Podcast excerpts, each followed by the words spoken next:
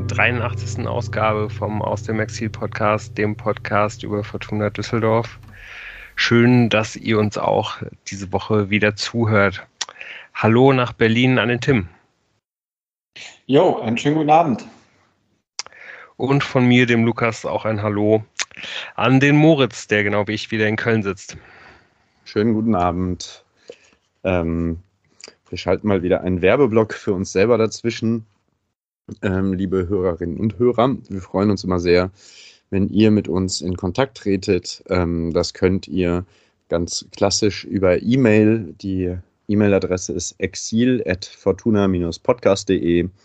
Ihr könnt uns auf Twitter folgen und oder anschreiben. Das Handle ist dazu @ausexil. Ähm, und ihr könnt uns natürlich immer gerne Bewertungen hinterlassen bei den Podcatchern. Bei manchen geht's, bei manchen nicht. Wir freuen uns auf jeden Fall immer über Austausch und ähm, genau, danke fürs Zuhören und Reinschalten und für die Treue. Ja, und mittlerweile macht es ja vielleicht auch wieder ein kleines bisschen mehr Spaß, irgendwie äh, überhaupt diesen Podcast zu hören, sich generell mit der Fortuna zu beschäftigen.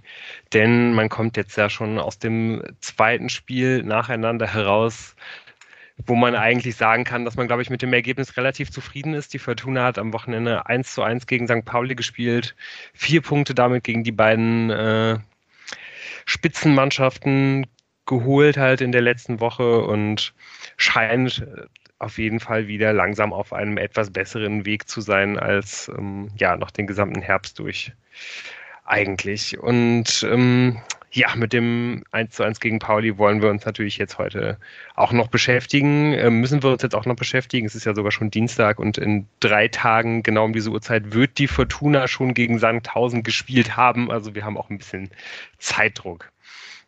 Ja, ähm, 1 zu 1 gegen Pauli. Ähm, richtig viel hat sich an der Mannschaftsaufstellung ja im Vergleich zu dem Darmstadt-Spiel nicht getan. Das System blieb unverändert.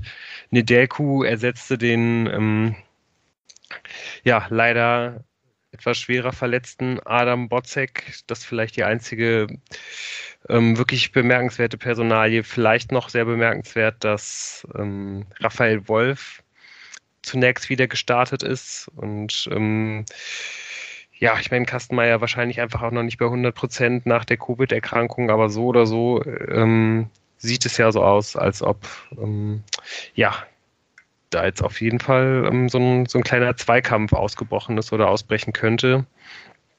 Ansonsten gleiche Aufstellung wie gegen Darmstadt und ähm, ja, wahrscheinlich auch in, in meinen Augen erstmal die richtige Entscheidung, da jetzt auf äh, ja, die gleiche Art von Stabilität zu setzen, wie, wie halt eben auch schon im Spiel davor. Ja, das mit dem Zweikampf kann sein, muss aber, man muss aber anmerken, dass Kastenmeier, also ich glaube auch an diesen Zweikampf, aber Kastenmeier saß noch nicht mal auf der Bank das heißt schon, dass er wahrscheinlich auch einfach noch nicht wieder voll auf der Höhe ist. Sonst hätte er nicht Eisele auf der Bank gesessen. Oder? Ja, ja. das äh, denke ich auch, ja. Es wird trotzdem meiner Meinung nach äh, interessant, wie es dann am Freitag aussieht. Also für mich ist da noch nicht ausgemacht, äh, dass Kastenmeier im Tor steht. Nö. Ich glaube sogar nicht mal dran.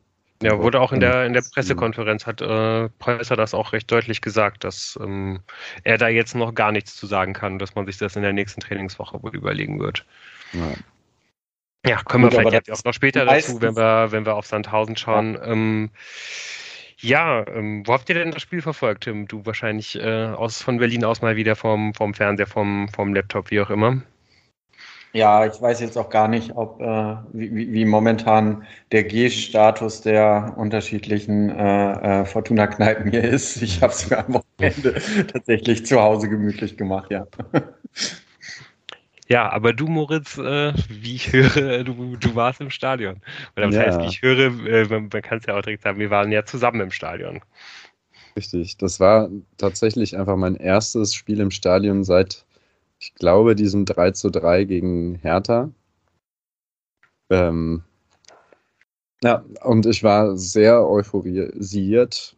das ist einfach, äh, also schon alleine dieses Dahinfahren und so. Und dann muss ich auch noch sehr positiv sagen, ich fand Corona-mäßig hat sich das alles sehr in einem Rahmen abgespielt, in dem ich mich wohlgefühlt habe.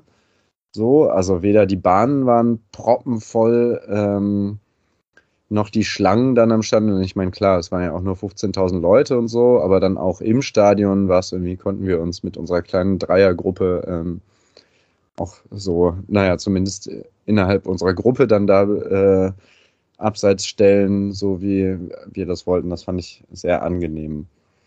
Und ich muss auch direkt sagen, ähm, diese Euphorie hat vielleicht für das eine oder andere allzu viel gesorgt im Vorfeld, weswegen ich jetzt vielleicht zum Spiel ähm, weniger schlaue Einsichten haben als meine Mitpodcaster heute Abend. Ich bitte das zu entschuldigen. Ich bin auch generell schlecht vorbereitet. Es tut mir leid. Ja, aber es sieht ja so aus, als ob das alles wieder ein bisschen äh, besser bei dir wird, irgendwie in den nächsten Wochen. Naja. Und, äh, naja. Die Rückrunde dann. Die Rückrunde dann, genau. Das ja, ist ja genau wie bei der Fortuna. In der, in der Rückrunde wird alles anders. In die Omikron-Welle. Naja. Ja, äh, was ich auf jeden Fall auch wirklich sehr, also ich kann es einfach auch nur unterstützen. Ich fand es auch sehr entspannt, ehrlich gesagt. Man hat natürlich auch wirklich deutlich gemerkt, dass nicht so viele Leute im, im Stadion waren. Also ich hatte das Gefühl bei uns auf der Süd, also wir haben ja auf der Süd gesessen, ähm, waren fast noch weniger Leute als sonst überall im Stadion. Wir hatten ja wirklich, ich weiß nicht, richtig viele Meter Platz zu allen Seiten irgendwie um uns rum. Also das war wirklich, habe ich mich einfach auch sehr sehr sicher und sehr entspannt irgendwie gefühlt. Das hat es irgendwie ganz angenehm gemacht, auch wenn es natürlich ansonsten so diesem, diesem äh, Erlebnis-Fußball-Gefühl äh, nicht wirklich zuträglich war. Aber das war ja im Grunde genommen schon irgendwie zu erwarten und man konnte ja vielleicht ganz, ganz froh sein, dass wir überhaupt irgendwie im Stadion sein können. Ähm, ja, es gibt ja sogar schon wieder teilweise äh, ja, Geisterspiele in, in manchen Teilen Deutschlands und irgendwie das ja, ja, würde mir auch irgendwie extrem wehtun, irgendwie nochmal sich diese grauenhaften Geisterspiele der, der Fortuna halt irgendwie angucken zu müssen. Ich habe ja an dem Freitag davor, ich irgendwie, weil ich zwischendurch mal kurz auf dem Sofa saß, ähm, so eine Halbzeit von, ich habe vergessen, wer da gegen wen gespielt hat, Freitagabend und eins dieser Spiele war eben auch ein Geisterspiel, wahrscheinlich Regensburg oder so. Und es war wirklich, äh, das, das triggert wirklich einfach nochmal so ganz schlimme äh, Fußballerlebnisse. Ähm, ich habe auch, glaube ich, also das sagt man jetzt immer, aber ich kann mir vorstellen, dass ich mir das nicht angucke.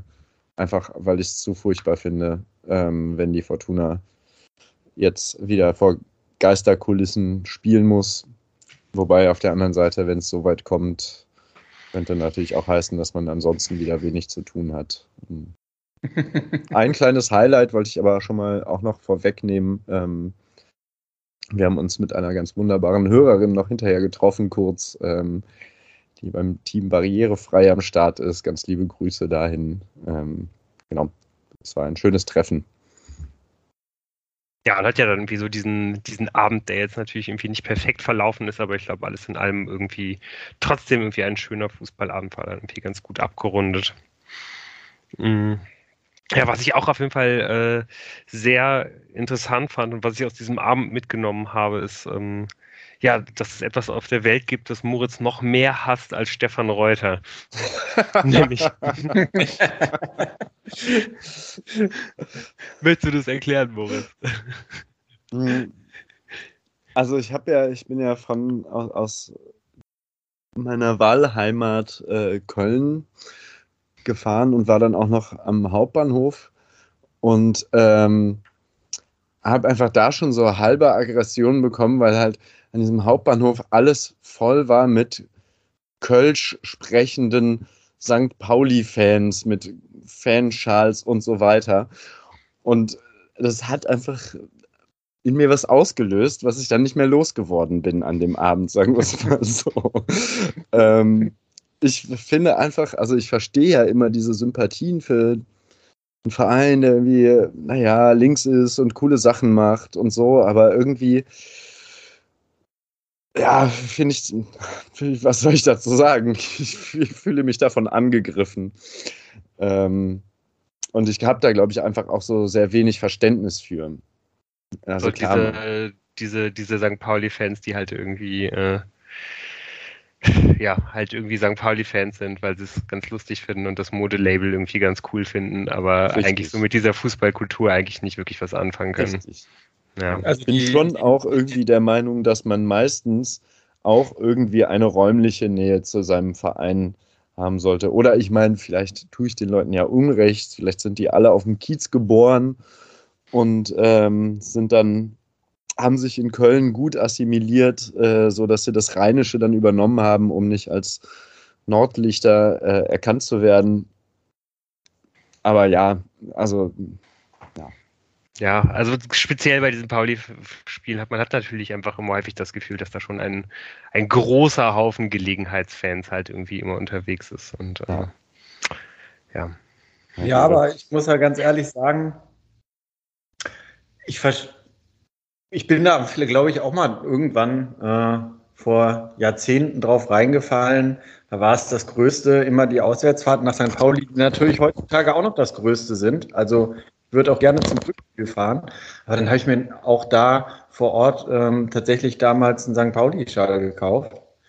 Und ähm, ich, ich, ich verstehe aber genau, was du meinst. Ich meine, diese Auswärtsfahrt nach St. Pauli, also die, wir haben da ja auch einige zusammen gemacht. Das war ja auch ziemlich fantastisch, muss man ja auch sagen. Ja. ja.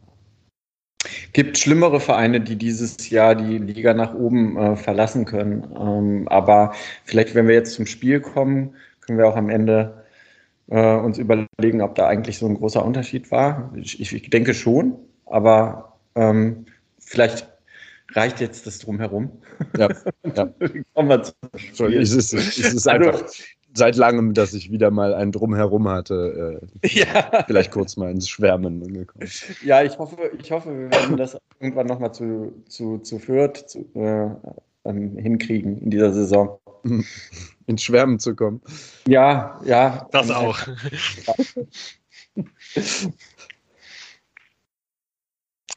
Ja, ich, würde auch sagen, äh, genug drumherum und ähm, starten wir ähm, ja mit dem, mit dem Tagesgeschäft, mit dem Spiel und auch da mit können dem frühen 1 zu 0 der Fortuna ja. in der zweiten Minute.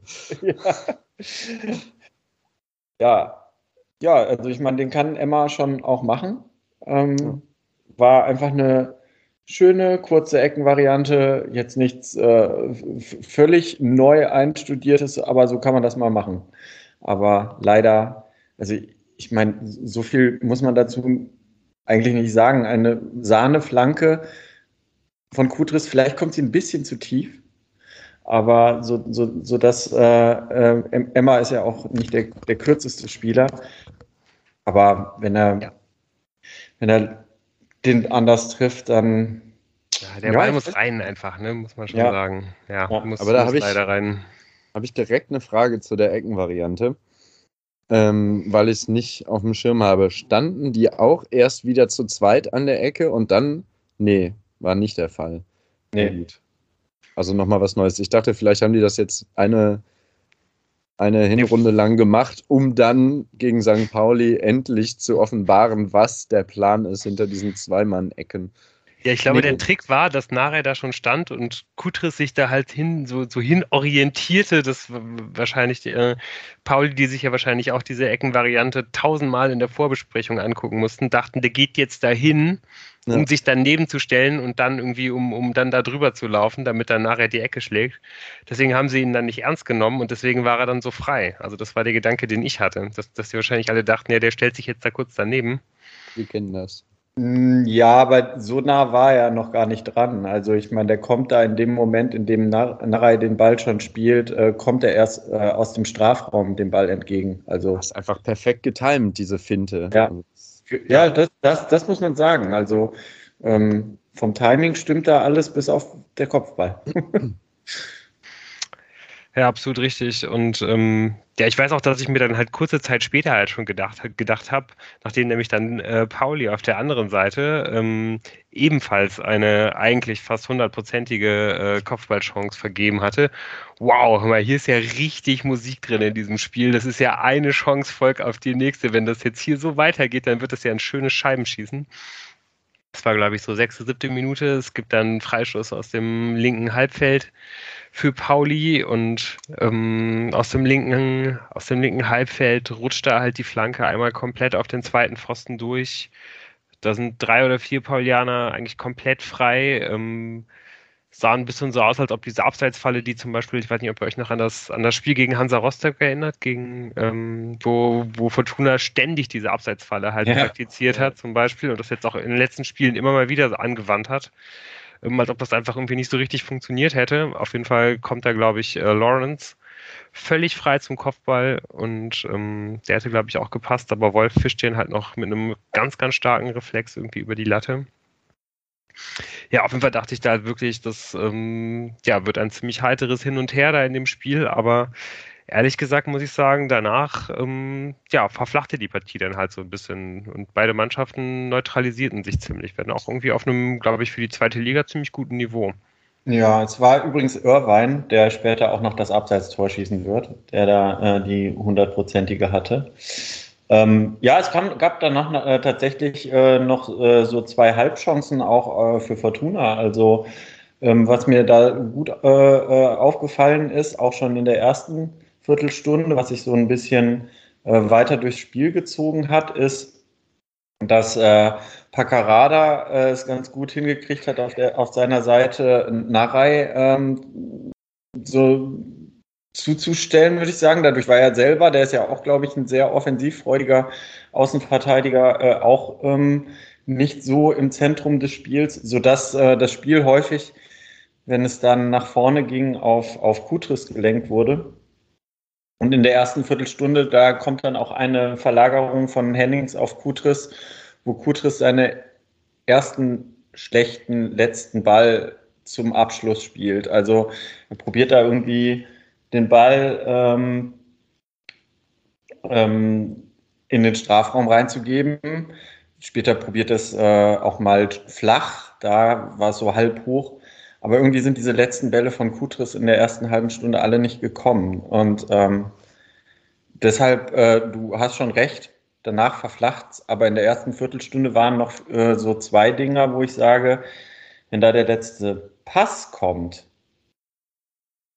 ja, dann brennt es auch nochmal in St. Pauli Strafraum.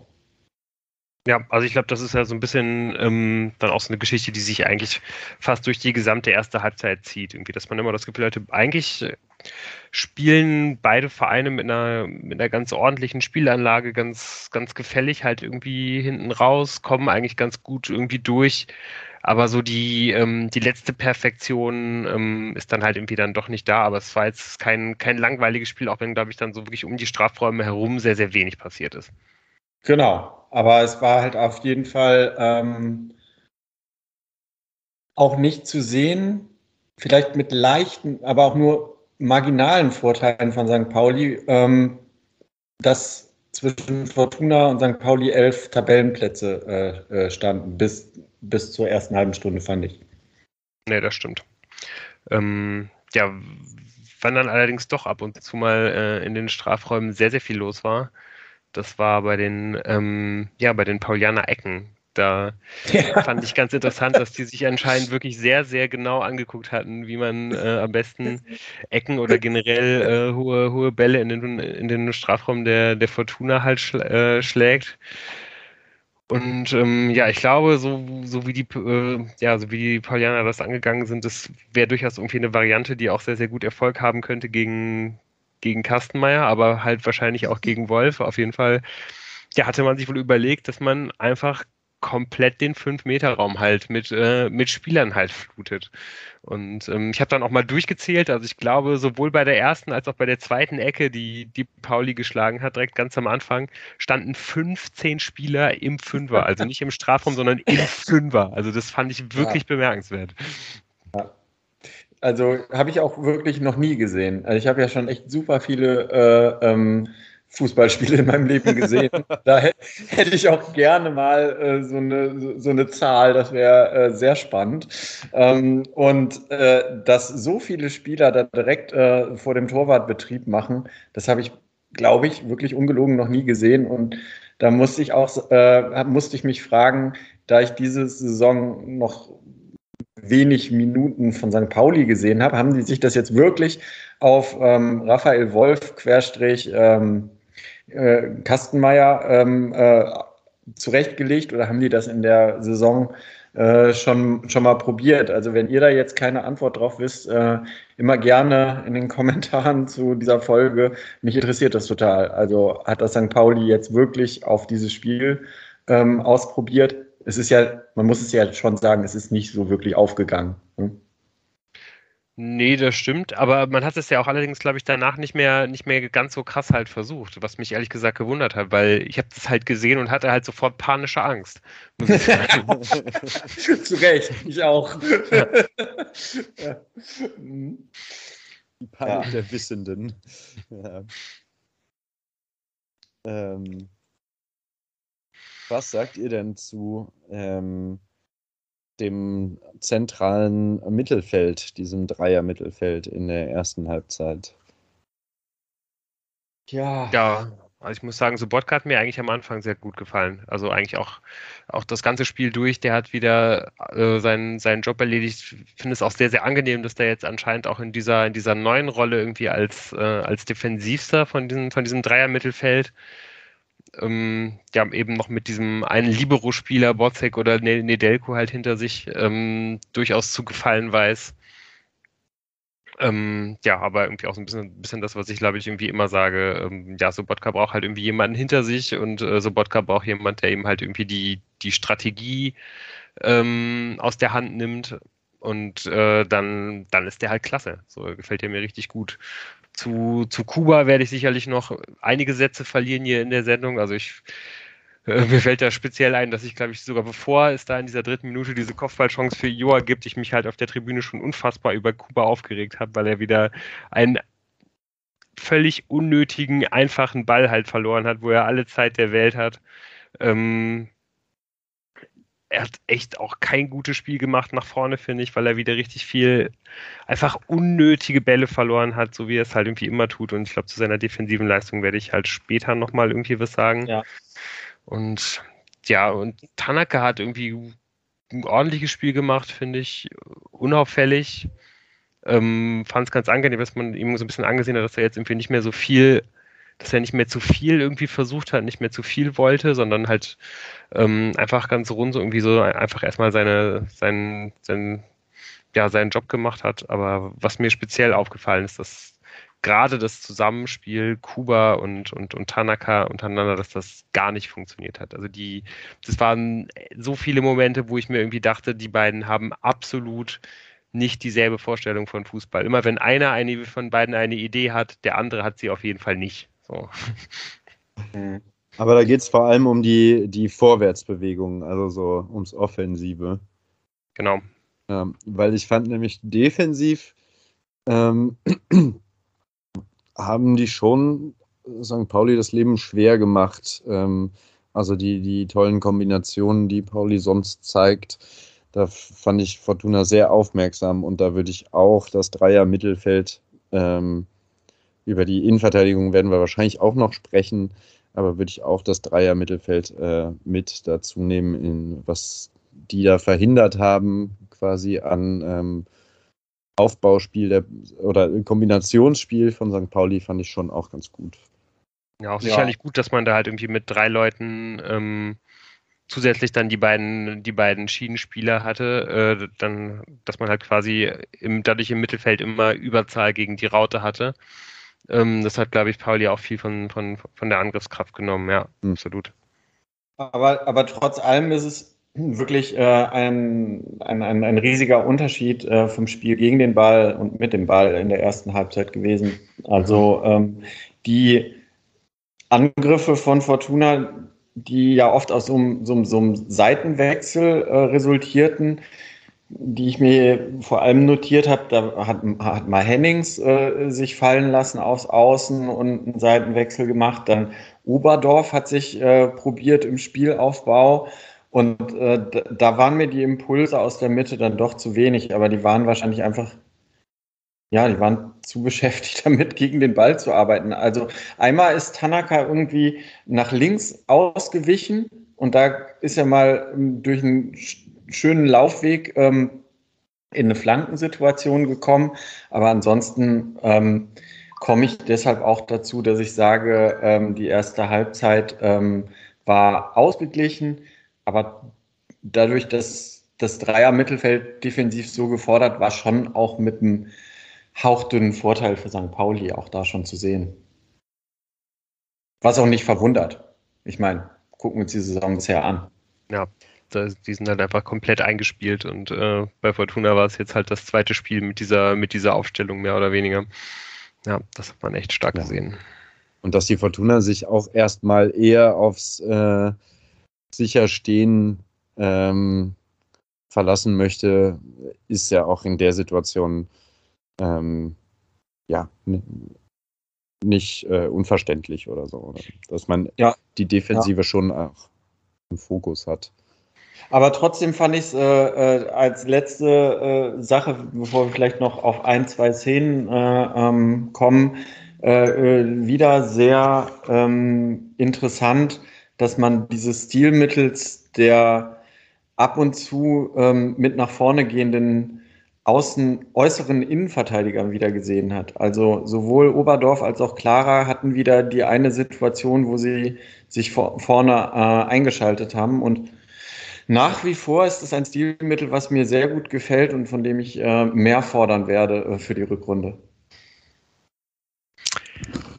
Ja, absolut. So ein bisschen, äh, ja, die äh, Kahn Eilhahn Nostalgie schwingt da ja immer so ein bisschen mit. ja. Ja, trotzdem finde ich, kann es, äh, wenn man auf die erste Halbzeit schaut, kann es eigentlich mit einem Rückstand in die Pause gehen, weil es gibt ja. dann noch eine Riesenchance in der 40. Minute. Ähm, so ein bisschen zufällig habe ich eigentlich das Gefühl, dass sie entsteht. Also ich glaube, so richtig, so vorbereitet äh, sollte die eigentlich nicht werden. Aber es kommt dann halt ähm, eine, eine Flanke, vielleicht auch sogar so ein bisschen verunglückt irgendwie von der, von der rechten Seite aus ein bisschen einer un unübersichtlichen Situation geschlagen. Der, der Paulianer ähm, kommt dann in den Strafraum der Fortuna. Ich glaube, Burgstaller steht gegen Clara, blockt den Ball dann halt einfach so ein bisschen durch. Also vielleicht eine ähnliche Situation wie ähm, die bei der äh, Fortuna auch gegen Dresden das, das Tor kassiert. Das, das entsteht auch so ein bisschen durch ein, durch ein Blocken gegen Clara. Dadurch wird dann irgendwie nicht sauber verschoben.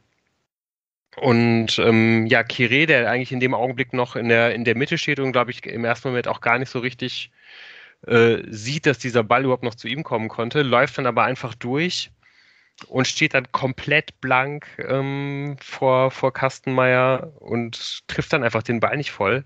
Dadurch hoppelt ihm der Ball dann da relativ ungefährlich irgendwie in die Arme. Aber eigentlich muss es da halt 0 zu 1 stehen. Und wenn man sich das irgendwie auch nochmal genau anschaut, sieht man da ganz klar, der, derjenige Spieler, der halt Kireda einfach aufnehmen muss, der aber einfach völlig unbeteiligt im, ähm, ja, im, im Zehnerraum der, der Paulianer halt einfach stehen bleibt und komplett abschaltet, ist halt Kuba. Hm, ja, aber also, wie du schon sagst, ähm, ich glaube nicht, dass die Situation so geplant war ähm, also wenn man sich die Flanke davor, das ist ja das Schöne im, Gegensatz zum, zum Stadionerlebnis, dass man sämtliche Zeitlufen immer äh, äh, geliefert bekommt, wenn man das Fernsehbild anguckt. Also das ist so, eine, so ein Mittelding von, ich schlag den Ball jetzt noch weg und es wird zur Flanke. Also ja, und auch äh, dieses Blocken von Clara, ähm, übrigens durch, ich glaube, Matanovic ist es oder so, ist es nicht, auf jeden Fall nicht Burgstaller. Ähm, das ist auch ein Mittelding zwischen, oh, ich habe den Ball verpasst und ich blocke hier absichtlich äh, ähm, Herrn Clara. Also da war viel Zufall dabei. Also wenn das jetzt äh, äh die hohe Spielkultur von St. Pauli sein soll, weiß ich nicht. Ja. Ja, aber trotzdem kann man da, glaube ich, wirklich du hast recht. Man kann mit 0 zu 1 äh, Rückstand, wenn es äh, schlecht läuft, in die Pause gehen. Aber wir haben ja eben auch schon gesagt, man kann auch nach drei Minuten führen. Also das 0-0 zur Pause geht halt voll in Ordnung. Ja, würde ich, äh, würde ich eigentlich genauso, genauso sehen. Und deswegen ging ich dann eigentlich auch recht äh, verhalten optimistisch halt irgendwie auch in die zweite Hälfte hinein. Ähm, ja, das, das ist der, Lou, wenn ich dich kurz unterbrechen kann, das ist doch der Fortune, oder? Der verhaltene Optimist. Verhalten optimistisch ja, beschreibt doch das, was man so macht als Fortuna-Fan. Man ist, man ist verhalten optimistisch, aber auch nur, äh, weil man äh, zu viel getrunken hat. Nein, keine Ahnung. Ja, also ich glaube, wenn man mich äh, Fortuna-technisch als verhalten optimistisch beschreibt, äh, das ist genauso wie äh, die kontrollierte Offensive von Otto Rehagel, mit der er den Spielstil von Griechenland bei der äh, Europameisterschaft 2004 beschrieben hat. Gefällt mir aber sehr gut. ja. Ja, aber dieser äh, verhaltene Optimismus bekam er ja gleich eine kalte Dusche, denn ähm, ja, es waren noch keine zwei Minuten gespielt in der zweiten Hälfte und Pauli geht 1 zu 0 in Führung und irgendwie so richtig wusste, glaube ich, weder äh, ja, auf dem Platz noch ähm, ja, auf den Rängen äh, irgendjemand, wie das denn eigentlich so wirklich passieren konnte. Sag du doch mal, Tim, als erster, der du es äh, in zwölf Wiederholungen im Fernsehen gesehen hast. Ja, also es ist tatsächlich so, ähm, äh, St. Pauli ist in der Vorwärtsbewegung ähm, und äh, Nedelku schafft es, den Ball wegzuköpfen in höchster Not, weil da stehen vier St. Paulianer ähm, auf, auf einer Linie und gegen die drei, unsere drei Innenverteidigersäulen da hinten. Ähm, und dann ähm, gehen zwei Spieler zum Ball. Das ist einmal ähm, Kuba und äh, Thierry.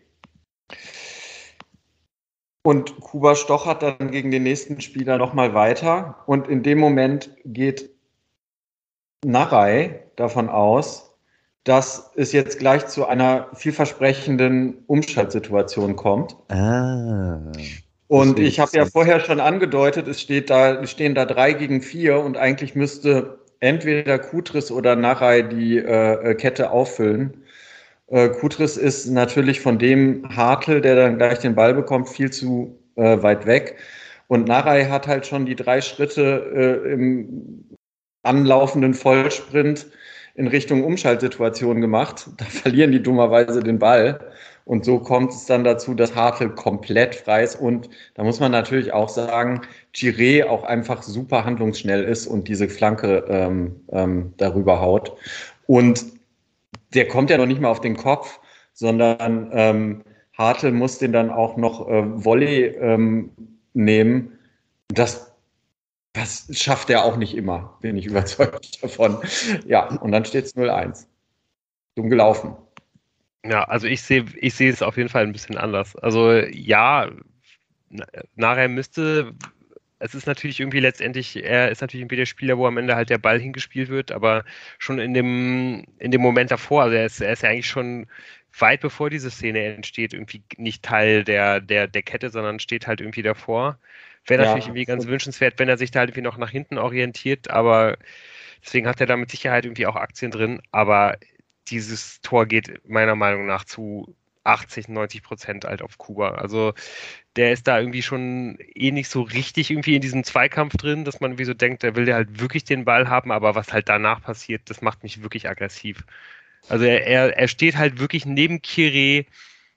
Er, er muss ihn nicht mal wirklich angreifen, er muss halt irgendwie nur Kires Weg halt nach vorne irgendwie zumachen. Stattdessen dreht er sich halt sogar nochmal einmal kurz um, guckt halt zur Kette und begleitet dann Kire halt und lässt halt einfach den Weg zum Tor komplett offen. Der müsste den halt nur zustellen. Der müsste den wirklich nicht mehr angreifen. Der könnte ihn sogar angreifen. Der könnte halt sogar sofort ins Gegenpressing gehen.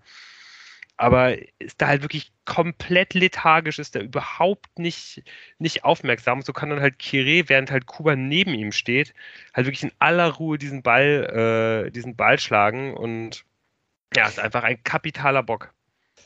Man muss aber doch trotzdem sagen, wenn, also weil ich hatte nämlich nicht, was Tim gesagt hat, dass äh, Narei noch schon wieder nach vorne gesprintet war.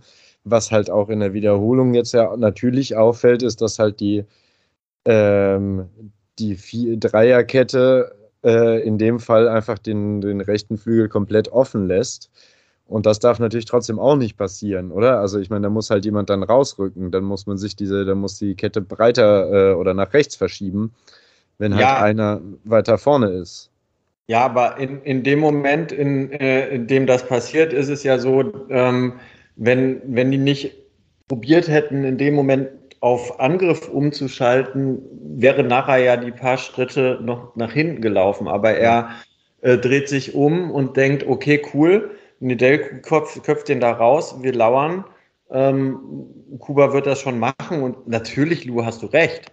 Aber ich würde es nicht acht, bei 80 Prozent sehen, weil äh, in dem Moment, in dem er da den Ball verliert, klar, er muss da dazwischen hauen und dann, ich weiß nicht, war er schon gelb vorverwarnt?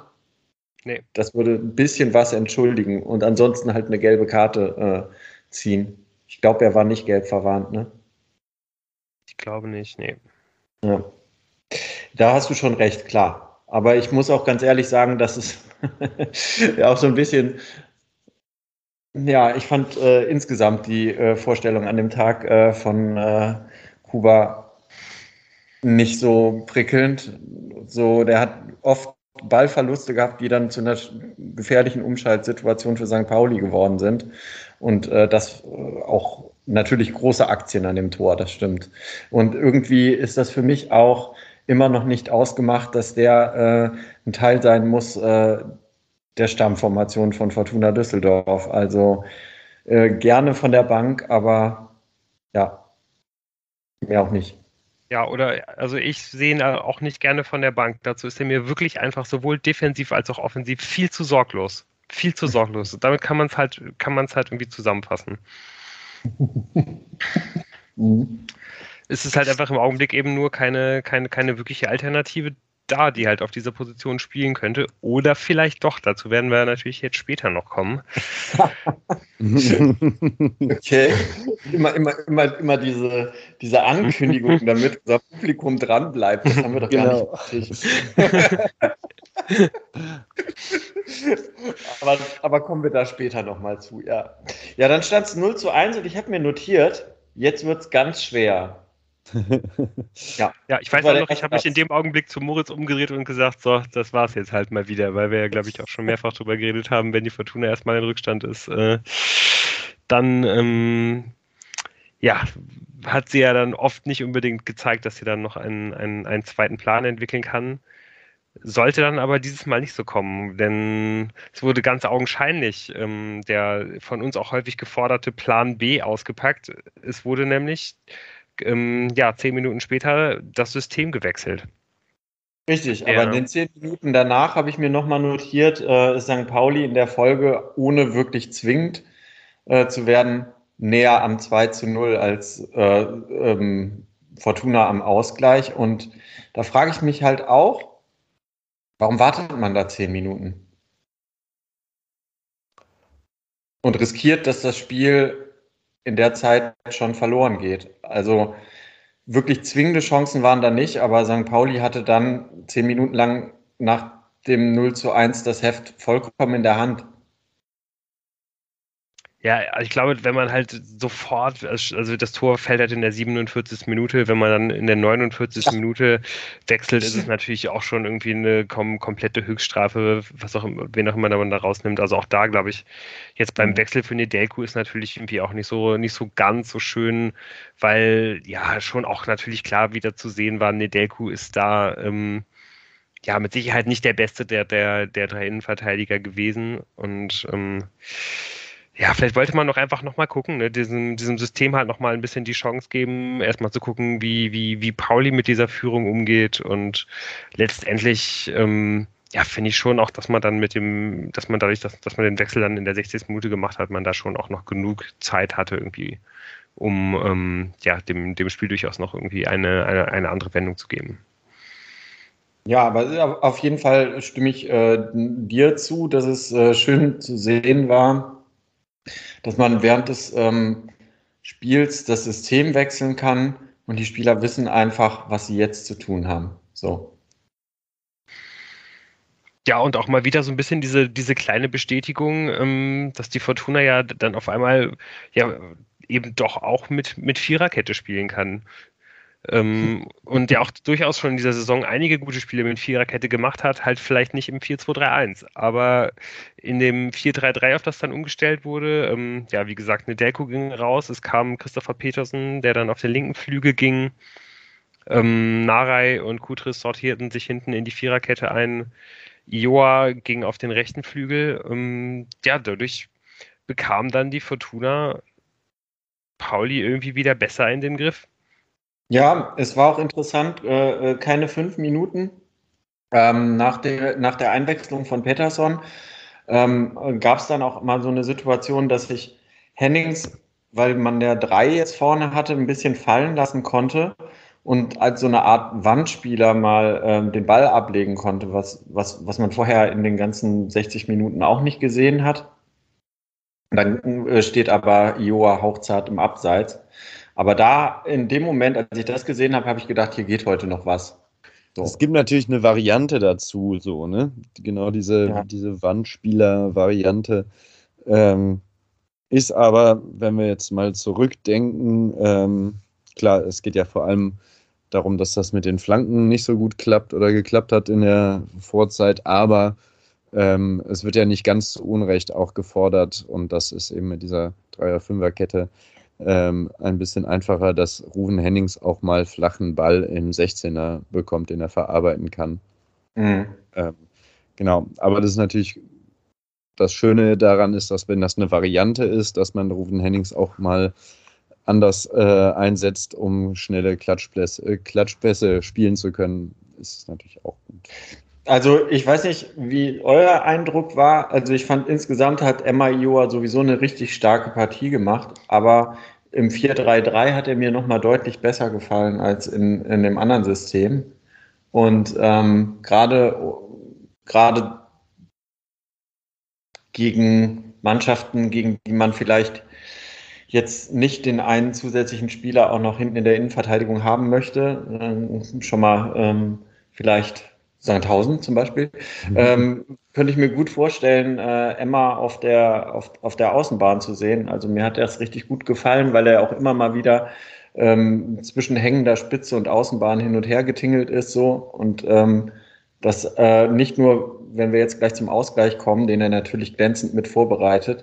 Insgesamt hatte der auch irgendwie ähm, schöne Situationen so. Also ich kann mir gut vorstellen, dass für das System äh, Joa auch einfach ein ein, ein guter Spieler ist und dass er da noch mehr zur Geltung kommt, noch mehr. Ja.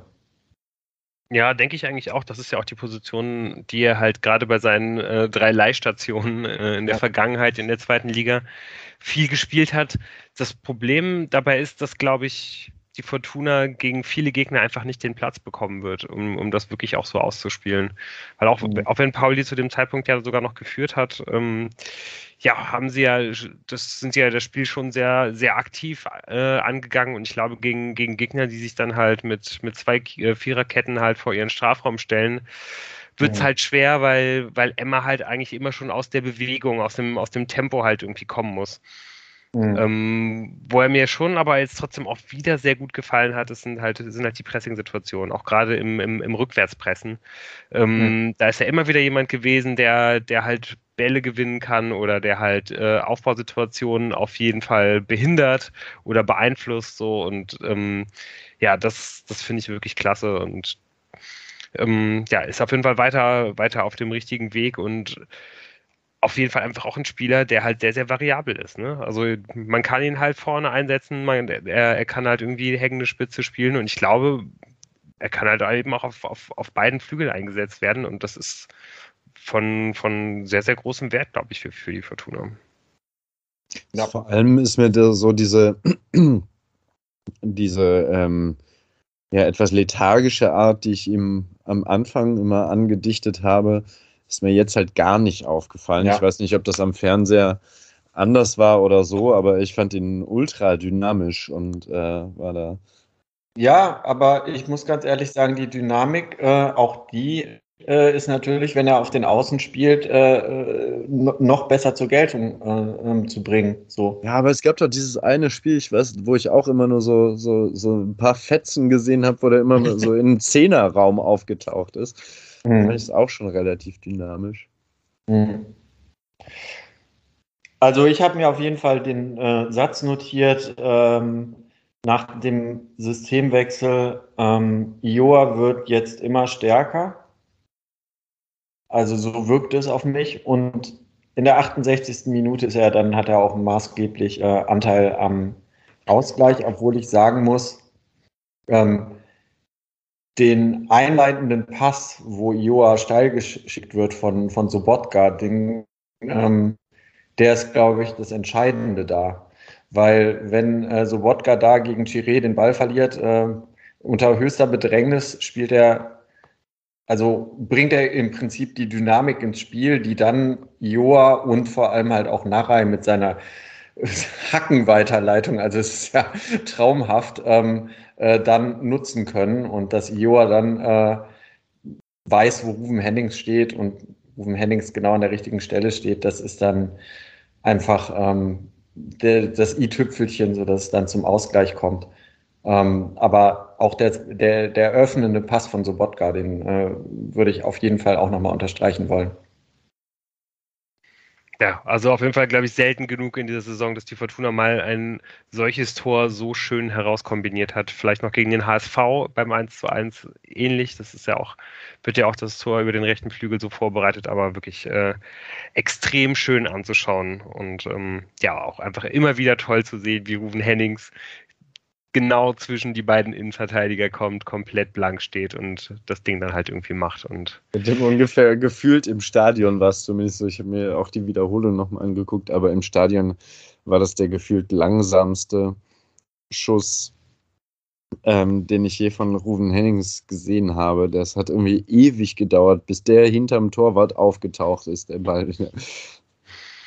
Ja, müssen ja. wir jetzt generell nochmal kurz über den Torwart reden. Also ich ich dachte vor allem in dem Augenblick, wieso nimmt er nicht den Fuß? Also irgendwie kommt er da nicht richtig runter und ich glaube, wenn er, wenn er, wenn er sich sofort dazu entscheidet, den Ball einfach nur mit dem, mit dem Fuß aufzuhalten, kann er den vielleicht sogar anstoppen. Sieht auf jeden Fall nicht komplett, also ich würde ihn da, ich würde, ich würde den, den, äh, ja, den, den Torhüter da nicht komplett von, von, von einer Schuld freisprechen. An einem guten Tag kann man den mal halten. Ja, mit Sicherheit. Ähm, interessant auf jeden Fall, äh, je öfter ich es mir dann in den Zusammenschnitten nochmal angeguckt habe, desto gespannter bin ich. Ähm, Ruben Hennings äh, äh, musste da irgendwie, ja, für ihn ist das irgendwie eine Befreiung von, von der Last auf seinen Schultern irgendwie gewesen, dieses Tor zu machen. Keine Ahnung, ob es daran liegt, dass es gegen Ex-Verein ging. Auf jeden Fall muss er da einiges loswerden. Also der, erzählt da so eine, so, so eine, so, so, mich würde total interessieren, was er da alles sagt. Also nach seinem Tor oder was?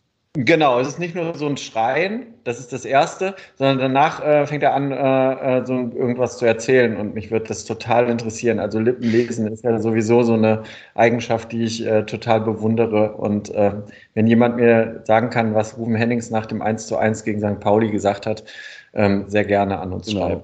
Wenn auch gerne in die Kommis schreiben, genau. Packt's in die Kommis.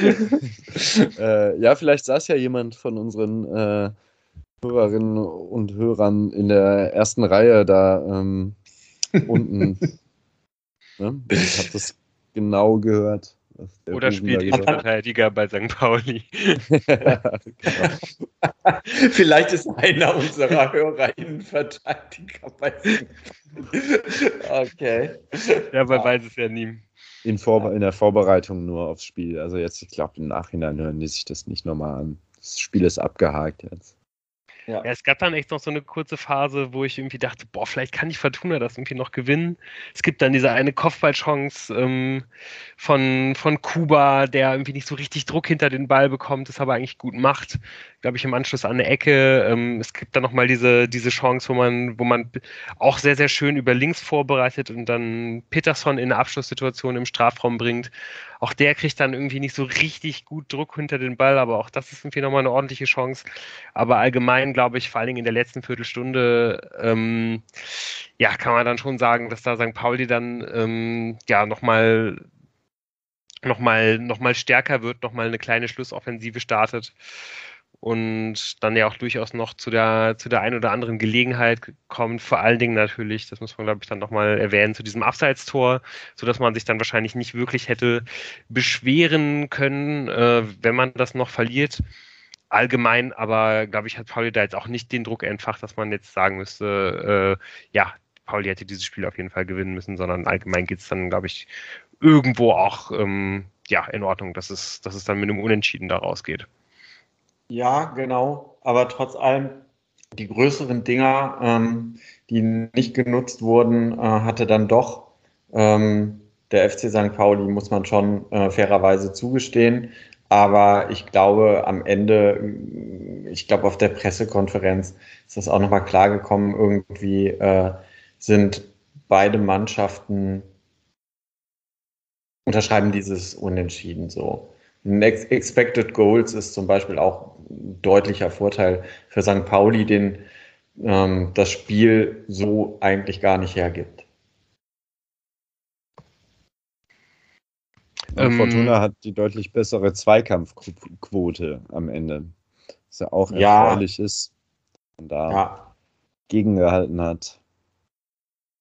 Ja, also das kann man, glaube ich, auf jeden Fall festhalten. Ne? Die, die Einstellung zum Spiel hat halt auf jeden Fall gestimmt. Also die, die Mannschaft war von der ersten bis zur letzten Minute halt irgendwie komplett, komplett im Spiel, hat halt komplett an, an einem Strang, Strang gezogen und sich auf jeden Fall halt irgendwie diesen Punkt auch, auch verdient. Ähm, der, ich glaube, zwei Dinge noch, die ich gerne ansprechen würde. Also zum einen muss ich einmal noch Tim Oberdorf loben, der wirklich äh, ja.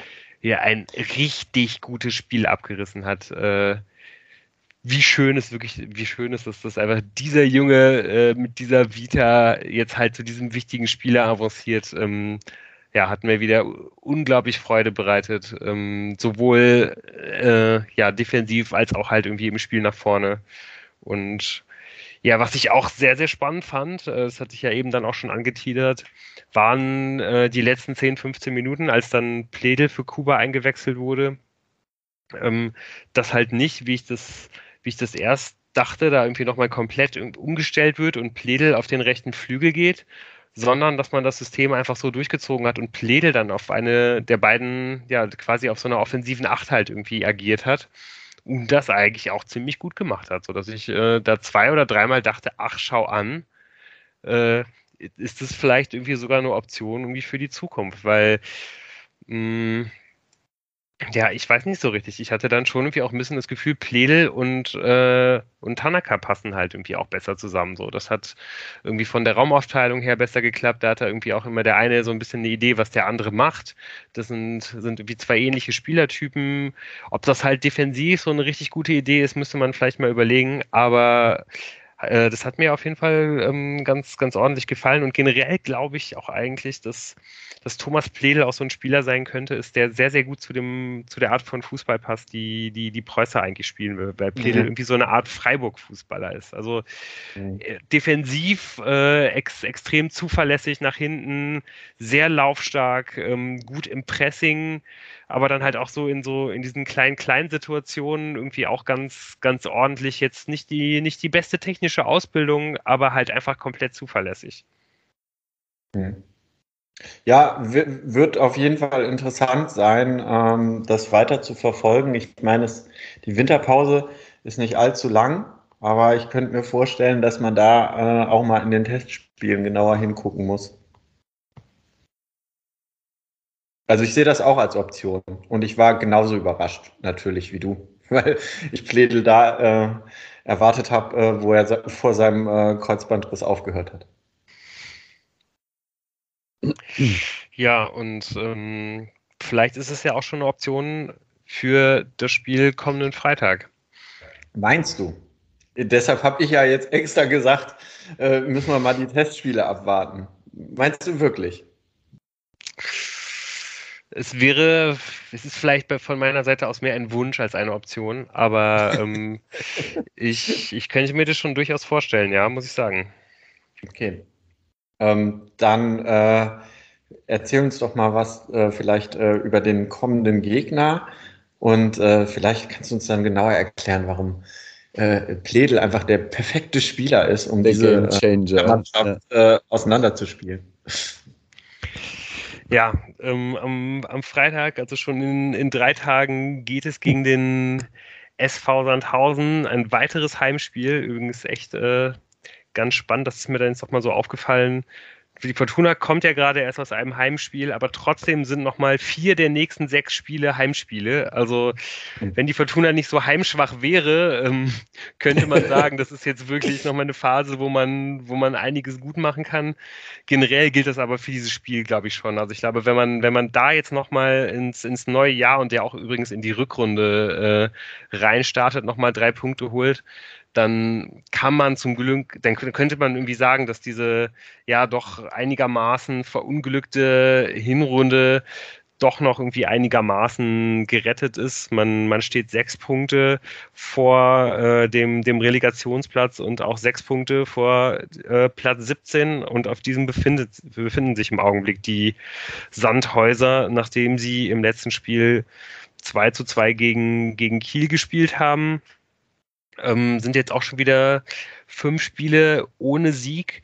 Man kann aber eigentlich trotzdem sagen, dass, dass, der, äh, dass der Trainerwechsel, den es ja in der Mitte der Saison gab, dass er den Sandhäusern sehr, sehr gut getan hat. Also man hat sich da vom, vom Duo ähm, Kleppinger Kulowitz, die ja letzte Saison interimsmäßig übernommen hatten, relativ schnell getrennt und hat dann einen alten Bekannten geholt mit, ähm, mit Alois Schwarz der war schon mal drei, äh, drei, drei, Jahre Trainer in Sandhausen, hat sie in diesen drei Jahren immer irgendwie in der zweiten Liga gehalten.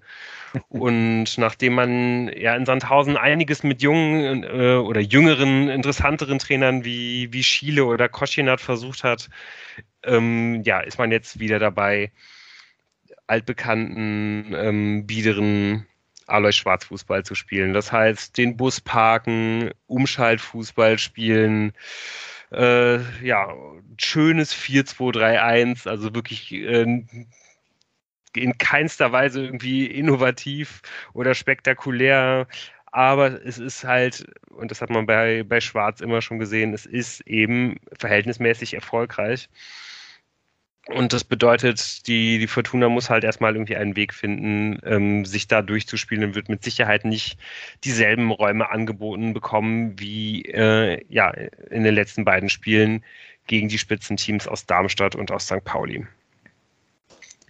Ähm, ja, was weiterhin ein bisschen die Sorgenfalten in, in mein Gesicht wirft, ist, äh, nach, ist nachdem, dass die, dass die Sandhäuser, nachdem sie im letzten Jahr gerade mal drei Punkte auswärts geholt haben, also in der letzten Saison, das ist wirklich äh, ja schon beachtenswert wenig, haben sie bisher nur drei ihrer Punkte zu Hause geholt.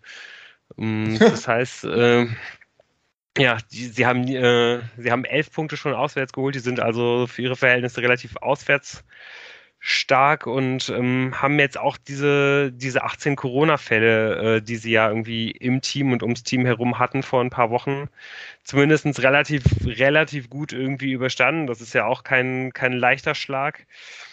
Und ähm, ja, haben sich jetzt halt eben echt einigermaßen stabilisiert und äh, ja, sich in den Abstiegskampf halt irgendwie reingebissen. Ähm, was weiterhin gut für sie zu Buche schlägt, ist ja, dass nach längerer Verletzungspause äh, mittlerweile Pascal Testroth wieder zurück ist. Ähm, da haben sie wirklich einen richtigen Stil gelandet. Einer der äh, treffsichersten Stürmer der, der zweiten Liga seit, seit vielen Jahren. Den haben sie äh, aus Au bekommen. Mhm. Mir gefallen auch ihre Außenverteidiger sehr, sehr gut. Mit Okoroji und, und Diekmeyer haben sie da zwei, die auch immer nach vorne sehr, sehr viel antreiben können und ähm, ja, haben auch einen Torwart, der immer wieder für eine, äh, dafür gut ist, den, den paar Punkte zu retten mit, mit Patrick Dreves. Und ähm, ja, als allerletzte Information noch, ähm, das jetzt aber weniger fürs Spiel selbst. Wer übrigens als, äh, ja, ich weiß nicht, ob ihr das wisst, welcher Ex-Fortune bei, bei Sandhausen unter Vertrag steht und auch echt schon, ich glaube, 13 oder 14 Spiele gemacht hat. Ja, ja, Charleston Benchop, oder? Charleston Benchop. Also das really? Ja, ja, really. Ja. ja. ja, das habe ich mitbekommen, ja. 13 oder 14 Spiele, kein Tor. Also äh. Ach, der spielt tatsächlich. Der spielt, ja, ja. Doch, doch. Okay. Okay. Sehr Herz allerliebst. Ich glaube, ja. Frau Benchop ist bei Fortuna angestellt, ne? Ja, ich glaube auch. Oh je, oh Na. je. Bisher Na, kein Tor in so vielen Auftritten. Man weiß doch, wie das am Freitag läuft. Ja, auf jeden Fall kann ich mir vorstellen, dass äh, ganz egal, mit welcher Aufstellung die Fortuna ins Spiel geht, gerade weil, äh, weil halt auch immer so viel über die, über die starken Außenverteidiger passiert bei, bei Sandhausen, würde auf äh, Kutris und auf Narei sehr viel Arbeit ähm, zukommen. Und ich glaube, ja, es gibt wirklich einige Fragen, die, die sich halt Preußer stellen muss. Es gibt einmal den, den neuen, äh, neu ausgerufenen Zweikampf ums Tor, Wolf gegen Kastenmeier. Es gibt die Frage Dreier- oder Viererkette. Versucht man das nochmal mit, mit Nedelko in der Dreierkette? Und ähm, ja, wie ich eben schon gesagt habe, fände ich eben auch eine weitere Option, dass man sagt, man, man gibt vielleicht Pledel mal die Chance für, für Kuba zu spielen, auch wenn ich jetzt gar nicht einschätzen kann, ob das überhaupt von den Fitnesswerten eine realistische Option ist, ob es bei, bei Pledel überhaupt für, äh, ja, für, für einen Startelf-Einsatz reichen würde. Das auf jeden Fall bei einigen Spielern, ja, zumindest leistungsmäßig gerade, äh, ja, nicht, dass es da nicht unbedingt gegeben ist, dass sie, dass sie in die Startelf drängen, äh, sieht man ja schon daran, dass äh, ja, Preußer mal wieder das Wechselkontingent nicht voll ausgeschöpft hat, jetzt gegen, gegen Pauli, der dritte Wechsel, als er nochmal äh, den physischen Lobinger für Hennings bringt, der war auch erst in der 90. Minute. Also pff, ich glaube, sonst sind da, sind da eigentlich nicht unbedingt so die, äh, ja, die Vorzeichen für, für viel Wechsel irgendwie gegeben. Dann noch die Frage, ob Schinter auf die Bank schafft bis dahin, um dann gegebenenfalls eingewechselt zu werden. Ja. Das schafft er wohl, wurde, wurde durchaus gesagt. Also den, den könnte man am Ende durchaus wohl irgendwie nochmal reinschmeißen. Mhm. Ich würde ich würd das mal so ein bisschen umdrehen wollen. Also ich meine, ähm, ohne jetzt Herrn Rösler zu nahe treten zu wollen, ähm, jetzt nachdem man die letzten Spiele mal so eine Variation in den Formationen hatte, ähm, im letzten Jahr wusste äh, Alois Schwarz, worauf er sich einstellen muss mit seiner Mannschaft. Natürlich, klar, die sind aufs Zerstören aus und auf Umschaltfußball, äh, wie Fortuna gegen die spielt, aber mittlerweile ist es ja so, man hat mehrere Systeme, die man spielen kann. Und äh, ich, ich muss das jetzt gar nicht so deuten, dass das ähm, die Qual der Wahl und einige Fragen, die sich Preußer beantworten muss, ist, sondern es ist auf der anderen Seite auch ein Stück weit ähm, weniger Berechenbarkeit ähm, drin. Ja, und äh, das ist aber leider auch das Problem, was ich so für Freitag sehe. Es ist auch völlig unberechenbar, wie Fortuna auftreten wird. Und ich habe so die böse Vorahnung, dass man jetzt gegen zwei ähm, Mannschaften, die ganz oben an der Tabelle stehen, gut ausgesehen hat und gegen Sandhausen äh, es ein böses Erwachen gibt. Aber das ist halt nur mein Bauchgefühl. Ja, aber trotzdem, ich muss sagen, ich kann halt so deinen Gedankengang gerade zu 100 Prozent nachvollziehen. Ähm, ich habe mir es, während Lou gesprochen hat, habe ich mir äh, Preußer ungleich Rösler aufgeschrieben, weil ich ungefähr genau den gleichen Punkt machen wollte. ähm, es ist schon so ein bisschen verrückt, dass man jetzt, weil ich meine, die Saison ist ja bisher nicht besonders gut gelaufen. Ähm, aber irgendwie hat man doch schon die Hoffnung, dass ein Team unter Preußer jetzt mit einem sich hinten reinstellenden Sandhausen besser zurechtkommt als letztes Jahr mit äh, Braunschweig, Sandhausen, wer war da noch hinten drin? Regensburg oder wer da noch so ganz unten stand. Ja. Ähm, ja. Genau, allein dadurch, dass man jetzt irgendwie gesehen hat, die können auf den Flügel kommen, ganz viele Flanken schlagen, die können aber auch ähm, durch die Mitte oder mit flachen, ähm, flachen Bällen aufrufen, Hennings ankommen und vielleicht haben die dann ein bisschen mehr Variabilität und das, obwohl die Ergebnisse wahrscheinlich haben wir weniger Punkte als äh, zum ja. Zeitpunkt äh, letztes Jahr unter Rösler, aber man hat eben genau das, ein bisschen die Hoffnung in eine Variabilität und so eine Idee, wie man es machen kann, wenn es nicht klappt.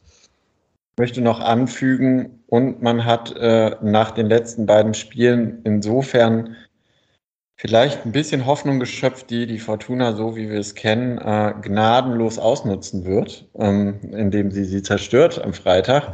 Aber ähm, man muss sich ja auch überlegen, dass die letzten beiden äh, Partien äh, und die Ergebnisse dann auch, die mich zufriedengestellt haben mit den vier Punkten, muss ich sagen. Also auch der, mit dem Punkt gegen St. Pauli, was ich noch gar nicht so gesagt habe, war ich sehr zufrieden.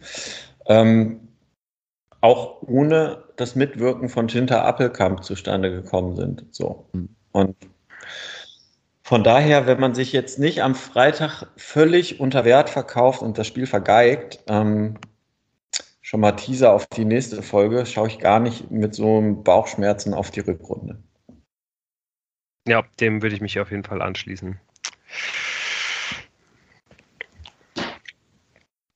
So, haben wir okay. noch was?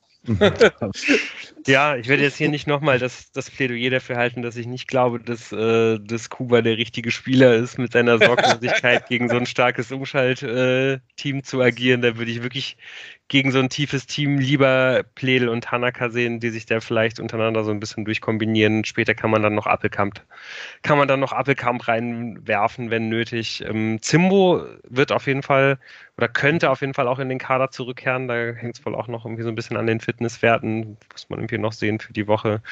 Ja, und auch ansonsten habe ich dann äh, heute lesen können, dass man wohl auch relativ bald wieder mit André Hoffmann irgendwann rechnen kann, äh, was ja auch eine unglaublich gute Nachricht ist, speziell wenn man sich anguckt, wie es wie es in den ersten Sekunden gewirkt hat. Ähm, und ähm, ja, dass auch David Kowniatski seine Reha abgeschlossen hat und wohl oh. auch wieder eine Option für, also eine Option dafür ist, ja, direkt vom ersten Tag mit ins äh, Trainingslager nach Marbella fahren zu können Anfang Januar. Also es gibt schon vieles, äh, auf das man jetzt irgendwie äh, ja, zufrieden und optimistisch schauen kann in den nächsten Tagen, in den nächsten Wochen, auch wenn es jetzt mit einem Dreier gegen Sandhausen vielleicht nichts werden sollte, was wir jetzt ja schon wieder hier äh, herbeigeredet haben.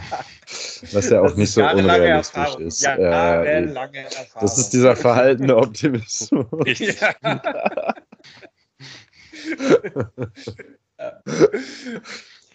ja, mit dem äh, allbekannten verhaltenen Optimismus werden wir aber auf jeden Fall äh, ja dann auch nächste Woche das Sandhausen-Spiel besprechen und ein bisschen auf die Winterpause gucken und ähm, ja, ja wünschen. Ich wollte noch kurz fragen, gibt es schon einen Termin für die nächste Aufnahme? Wir haben uns noch gar nicht entschuldigt für die verspätete äh, Ablieferung dieser Episode. Das hat leider vorher nicht geklappt. Ähm, aber es bleibt spannend, ja, für die nächste ja, Folge mit, auch. Mit dem Winterpausentermin, das bleibt spannend. Ähm, äh, folgt uns einfach auf Twitter, ihr werdet äh, mit den neuesten Nachrichten ge, äh, gefüttert. Genau. Wir, Oder äh, Insta, stimmt, das, das habe ich vorhin gar nicht erwähnt. Wir haben auch Insta. genau,